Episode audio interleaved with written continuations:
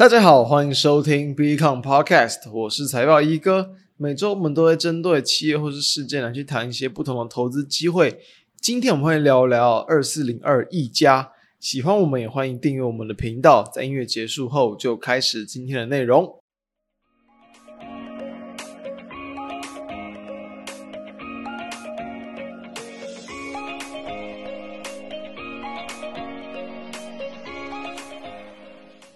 最近这段时间哦，在整个国际股市的这种呃欧洲、美国这种银行股的风暴暂时告一个段落之后，那我们的台股呢，也在这种就是呃整个国际股市啊这样化危机为转机的这样的一个事件之下，诶，今天来看就是我们录制时间三月二十三号哦，台股好像又酝酿要再度创下波段的新高，所以说。这一次的一个多头行情，其实真的还是很强劲。原先呢，可能就是会去担心说，因为之后这个可能市场原本的预期，然后跟联总会对于通膨的预期慢慢靠拢之后，市场会出现了失望性卖压。也因为就是说呢，这一次的就是联准会因为这种金融股风暴的事件嘛，导致说这种积极去打通膨的动作，可能也会变得没有这么的一个强硬，也让现在的一个整体市场的一个这个乐观情绪，其实都还是持续的一个延续。也因此，其实在这种环境之下，当然就很有利于这个台股持续维持一个比较高档偏多震荡的一个表现。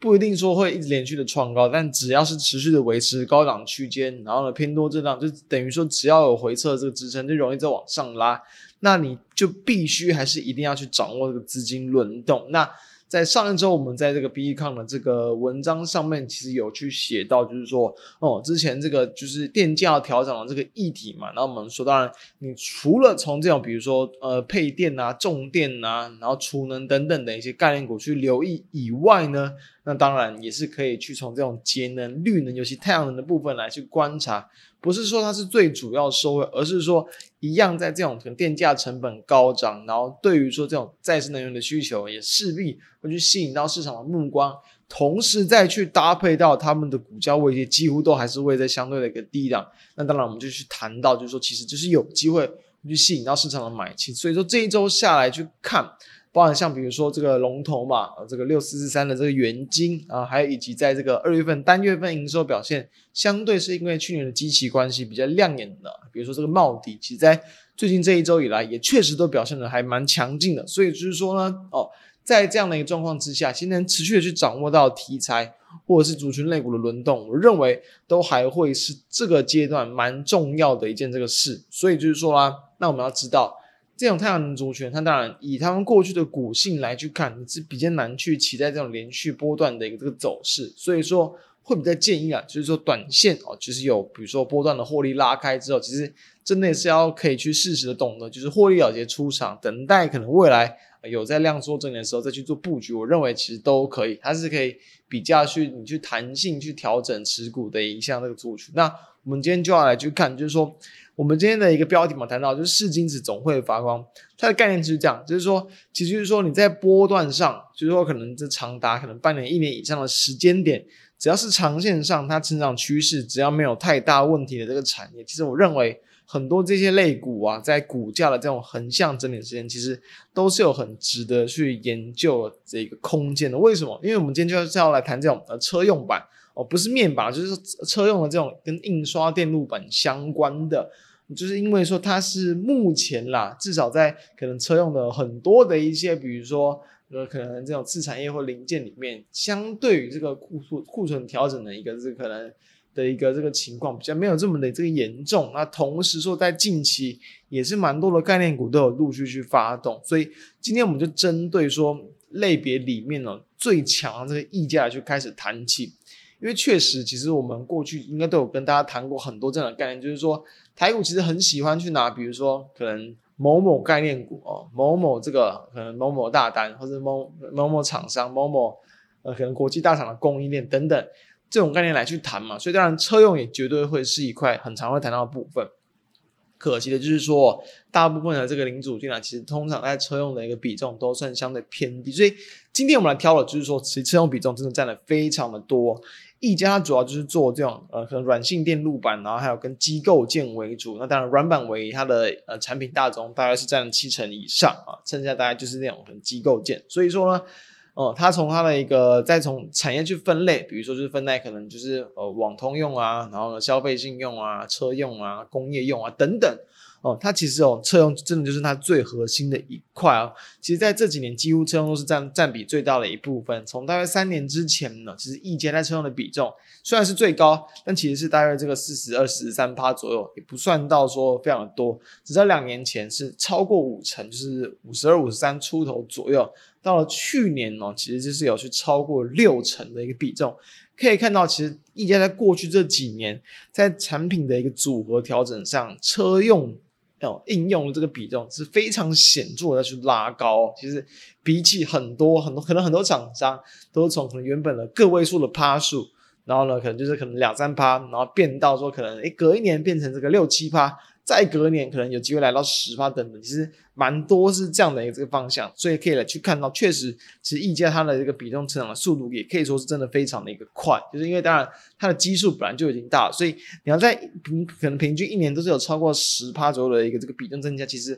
我认为已经算是很不错的表现。那当然你就不能去持续期待后续会维持这样的一个速度，但是我认为其实超过六成已经是非常蛮纯的一档这种车用概念股。所以说从它这样的比重来去观察，其实在过去这大概两三年以来，它其实在手机啊、平板啊，跟光通讯这一块是减少了最少的，所以就是说，我认为它是处在一个比较相对正确的一个道路。那当然，如果是针对比如说可能 PCB 板的部分，当然你现在的趋势来看，我觉得车用板跟伺服器板，当然是可能就是最值得去关注的一块。那毕竟毕竟毅嘉它本来就比较不是切入到这种伺服器的应用，所以我认为。往车用的方向去做切入，我认为是一条其实很正确的这个方向。所以说呢，我们也要知道，就是说在近期，就是说，其实我认为也没有说到太多的一些可能利多或者是新闻，但其实真的是有机可循，是因为一家在本周是已经连续的去拉拉出了两根涨停板，哎，其实非常的强势哦，就是因为。好，主要的题材当然包含大家去从筹码上看到，其实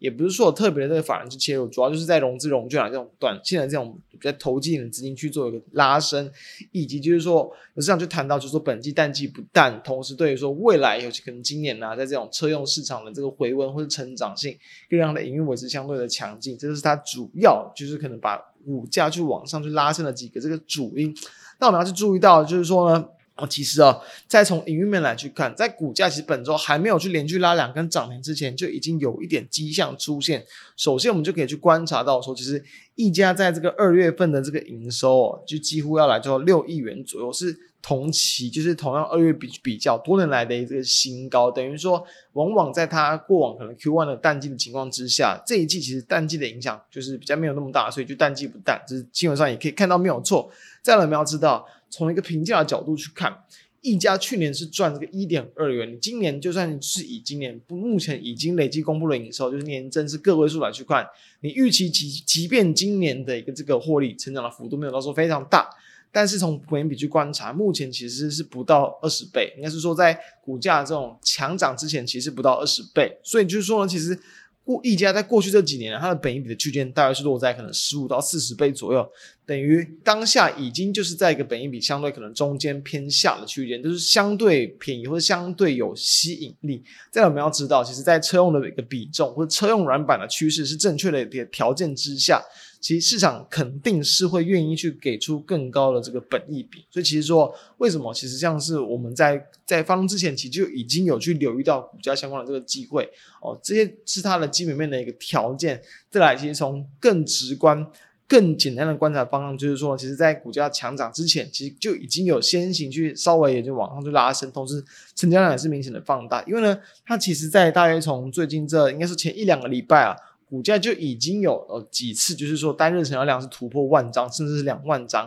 比起它之前，它的月均量几乎都是维持在顶多就是两三千张来说，其实已经是非常明显的放大。所以其实哦，这种相对其实说它的股本也并不算非常小，但是呢，在一个股价相对是其实在前几个月几乎都是比较偏向横向整理，然后呢也是比较偏向连续量缩的情况之下，市场的关注度低，当它的成交量一去放大。而且其实在融资融券的一个诶，应该说影响的一个这个比重也算不小，所以说自然就有机会去吸引到后续的市场追加力道。正是在去搭配到我刚刚谈到这几种它的这种呃可能基本面的条件去加持之下，就让这周的股价相对的强劲。而除了溢价以外，也建议大家其实可以去稍微去观察，就很多这种可能车用的印刷电路板相关的厂商啊，其实短线都是有稍微去发动，比如说像是定影，比如说像这个可能高技啊，那或者是说维持着这种比较偏弱整理的，比如说健鼎啊、啊镜鹏等等这一些比较可能传统大家都比较熟知的一些。车用的这种可能，这不管是软硬板啊等等的这种 PCB 板、HDI 板等等